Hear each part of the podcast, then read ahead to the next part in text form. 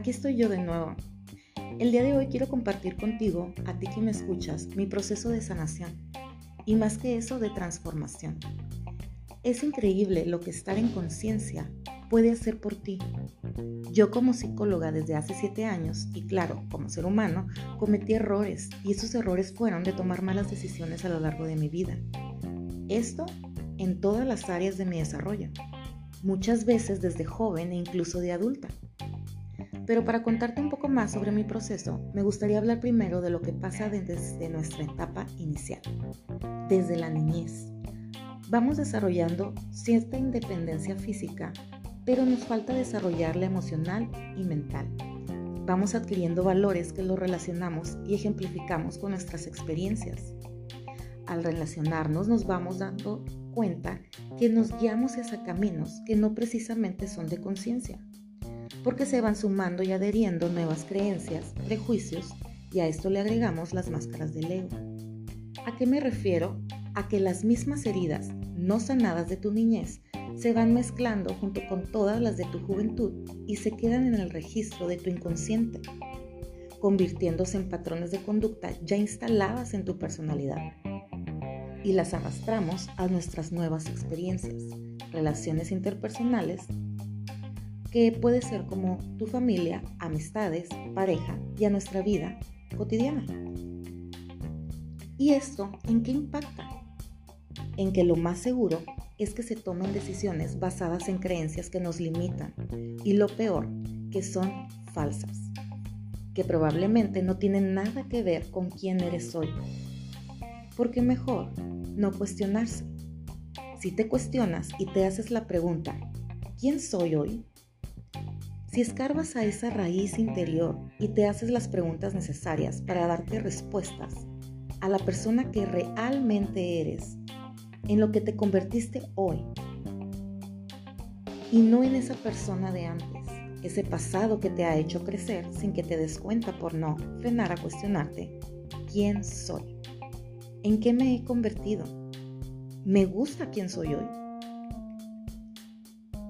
Si no se sanan o trabajan esas heridas y sigues avanzando, dejando días pasar, pensando, creyendo que está todo bien en ti, cuando probablemente hay momentos en que tu intuición te llama diciendo con el corazón que algo no está bien. Esas heridas de tu niñez pueden ser asuntos no trabajados como abandono, rechazo, culpa, miedo. Inclusive hay heridas de sobreprotección que también se instalan en el presente. Volviendo a mi experiencia, yo tuve muchos años con una venda en los ojos, tapando mis heridas, intentando sanar a medias por no responsabilizarme de ellas, de mí. Miraba avances y creía que estaban sanadas, pero la realidad es que sanan cuando las aceptas. Las haces parte de ti, de tu experiencia de vida, y te perdonas. Imagínate tener la oportunidad de sanar. ¿Tomarías esa oportunidad? Lo que hizo conmigo fue que mi venda fuera más grande y mis ojos se cerraran más ¿Qué puedes recibir de beneficios de ti y de otros si no estás en conciencia y claro, en el momento presente? ¿Cuál sería el impacto de no sanar ese pasado en mi presente? Hubieron varios factores que hicieron que mi venda se cayera y como ya había mencionado, en la vida tenemos personas especiales que llegan a nuestra vida para quitarnos esa venda de los ojos, siendo nuestros espejos, para lo que tenemos que trabajar pero solo quien está preparado y en conciencia y dispuesto a revisar y echarse ese chapuzón son los que logran la verdadera versión de sí mismos. No sirve para aprender de nuestros errores. Y pregunto, ¿quién no quisiera aprender de nuestros errores? Lo difícil es detectarlo, sentirlo. El universo y su energía son tan sabios que ponen en tu camino justo lo que necesitas para sanar esas heridas del pasado. No todos logran percibirlo.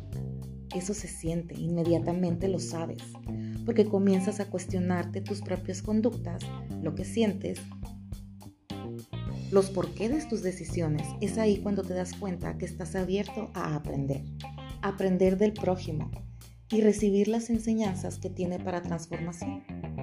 Y entonces te preguntarás, ¿por qué cuestionarlo? ¿Y por qué relacionarlo con el prójimo? Es fácil, te cuento, porque eso es cuando tú, espejeas, comienzas a analizar, a cuestionar, a dudar de tus propias conductas, como lo mencionaba, y relacionas cómo esa persona te trata, se comunica, se involucra contigo. Ahí es cuando tú empiezas a valorar tu propio comportamiento y revisas los errores, lo bueno y todo lo que estás experimentando. Vas también revisando los mismos avances y comparando tus conductas pasadas y vas midiendo tu evolución. Revisando qué es lo que toleras, los límites que pones, lo que permites y lo que das o aportas. Qué mágico, ¿no? Ahora, sí es algo complicado porque esto se debería de dar de manera natural, sin forzar. Y lo ideal es disfrutar de ese viaje de autodescubrimiento, ese viaje en el presente que al mismo tiempo te desliza al pasado para sanar tu yo del presente. Por eso es tan importante estar en conciencia y agradecer a esos maestros de vida, que lleguen a iluminar tu camino en tiempos de crisis o en tiempos de ausencia, que es donde más te puedes necesitar a ti mismo, para reencontrarte y conocerte, algo tan valioso, saber en dónde estás parado hoy y hasta dónde quieres seguir caminando. Lo importante es siempre con equilibrio y conciencia. Volviendo a mi experiencia, ya tengo un par de años que comienzo esta transformación. Ha sido un viaje mágico con muchas experiencias que las he sabido aprovechar las he vivido y tomado y aceptado, creando hoy en día una versión de mí más auténtica, más genuina, expansiva en amor, apasionada de la vida y gozando el presente y lo que me ofrece cada día al despertar. Claro que hay el lado oscuro de la vida, el miedo, inseguridad, incertidumbres y tristezas.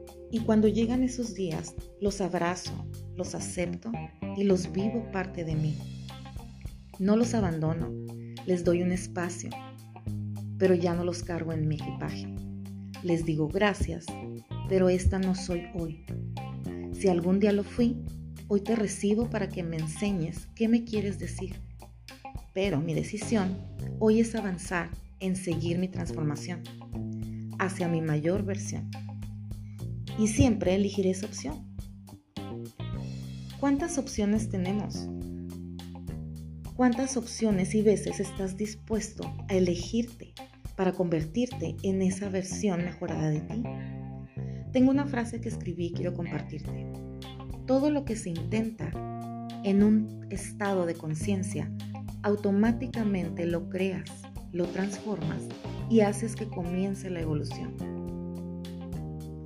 Para crear conciencia tienes que aterrizar.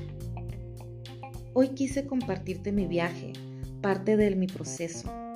Cada uno tenemos el nuestro y es de vital importancia nunca abandonarnos, nunca rechazarnos a nosotros mismos. Podemos crear una vida mejor pase lo que pase. Sientas lo que sientas, aunque ese dolor te abrume. Te abrume por las noches cuando te sientes estancado en cualquier fase de tu vida. Recuerda que siempre hay un nuevo día para comenzar a escribir tu verdadera historia. No eres tu pasado, eres quien quieres trabajar hoy y en eso que quieres convertirte. Cuando te decides, ya estás sanando. La pregunta de hoy es, yo decido elegirme a mí hoy y siempre. ¿Y tú ya te decidiste?